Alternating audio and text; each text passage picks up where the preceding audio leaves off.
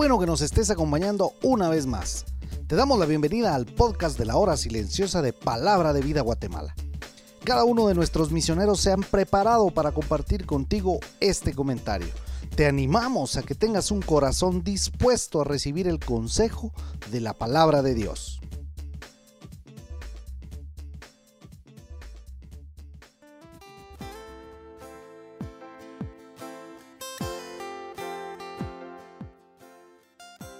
Les saluda Carlos Boj y el día de hoy corresponde la cita de la hora silenciosa en Éxodo capítulo 10 versículos del 16 al 29. Como resultado de la terquedad del faraón, Dios ordenó que Moisés extendiera sus brazos sobre todo Egipto para traer las langostas. Entonces un viento fuerte sopló todo el día y toda la noche y a la mañana siguiente había langostas por todos los rincones del país. Entonces el faraón llama a Moisés y a Aarón. Aquí parece ser una confesión sincera del faraón. He pecado contra el Señor su Dios y contra ustedes, dijo. Rueguen por mí, al Señor su Dios. Una vez más Faraón se arrepintió de su pecado y pide que le quiten la plaga de langostas. Eso lo podemos ver ahí en el versículo 16.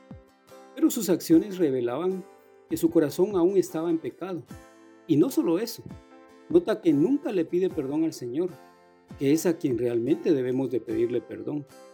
Pide que le quiten la plaga, pero no su pecado. Moisés entonces rogó a Dios por el faraón y el viento cambió de dirección y las langostas fueron echadas al mar rojo. Esto fue una prueba del poder de Dios, pero también una prueba de la autoridad de Moisés. Pero nuevamente el faraón cambió de parecer y no dejó que los israelitas se fueran y el faraón quebrantó su promesa una vez más. Parece ser que aquí inesperadamente va a aparecer la novena plaga. El Señor manda a Moisés que levante los brazos al cielo para que todo Egipto se cubra de tinieblas, dice en el versículo 21.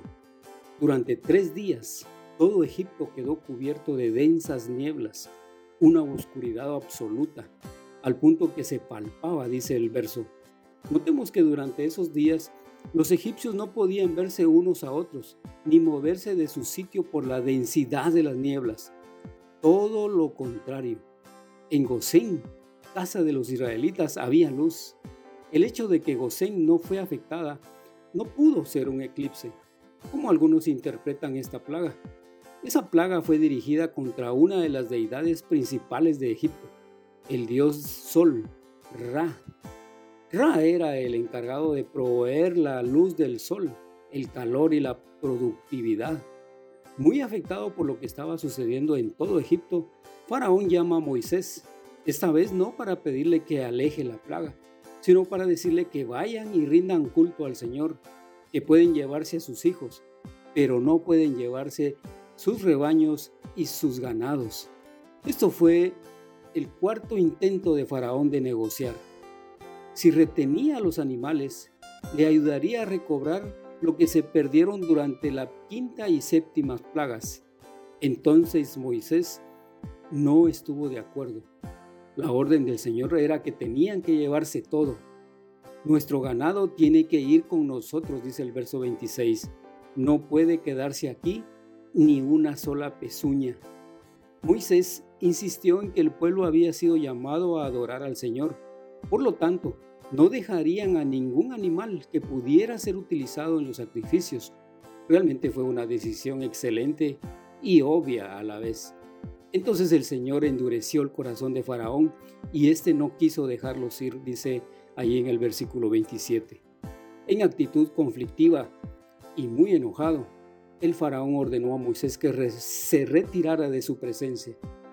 Largo de aquí, le dijo el faraón a Moisés. Y Moisés le responde, jamás volveré a ver tu rostro.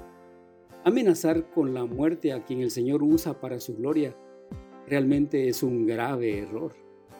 Nueve señales no fueron suficientes para convencer al faraón.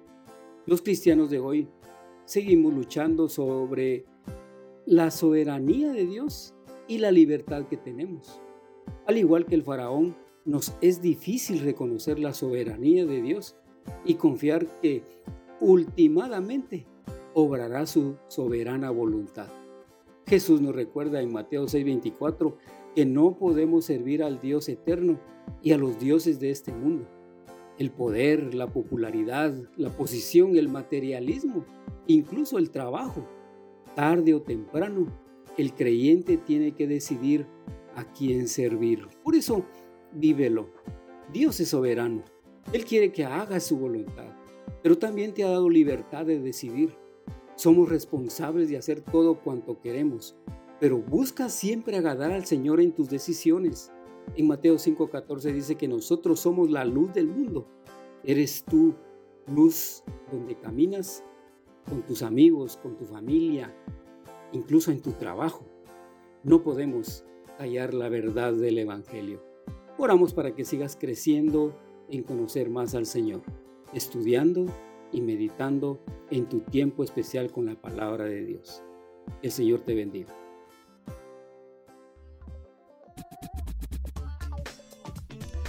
Tú puedes ser parte del crecimiento espiritual de tus amigos compartiendo este podcast con ellos. Síguenos en nuestras redes sociales para recibir más recursos como este. Nos encontramos nuevamente el día de mañana.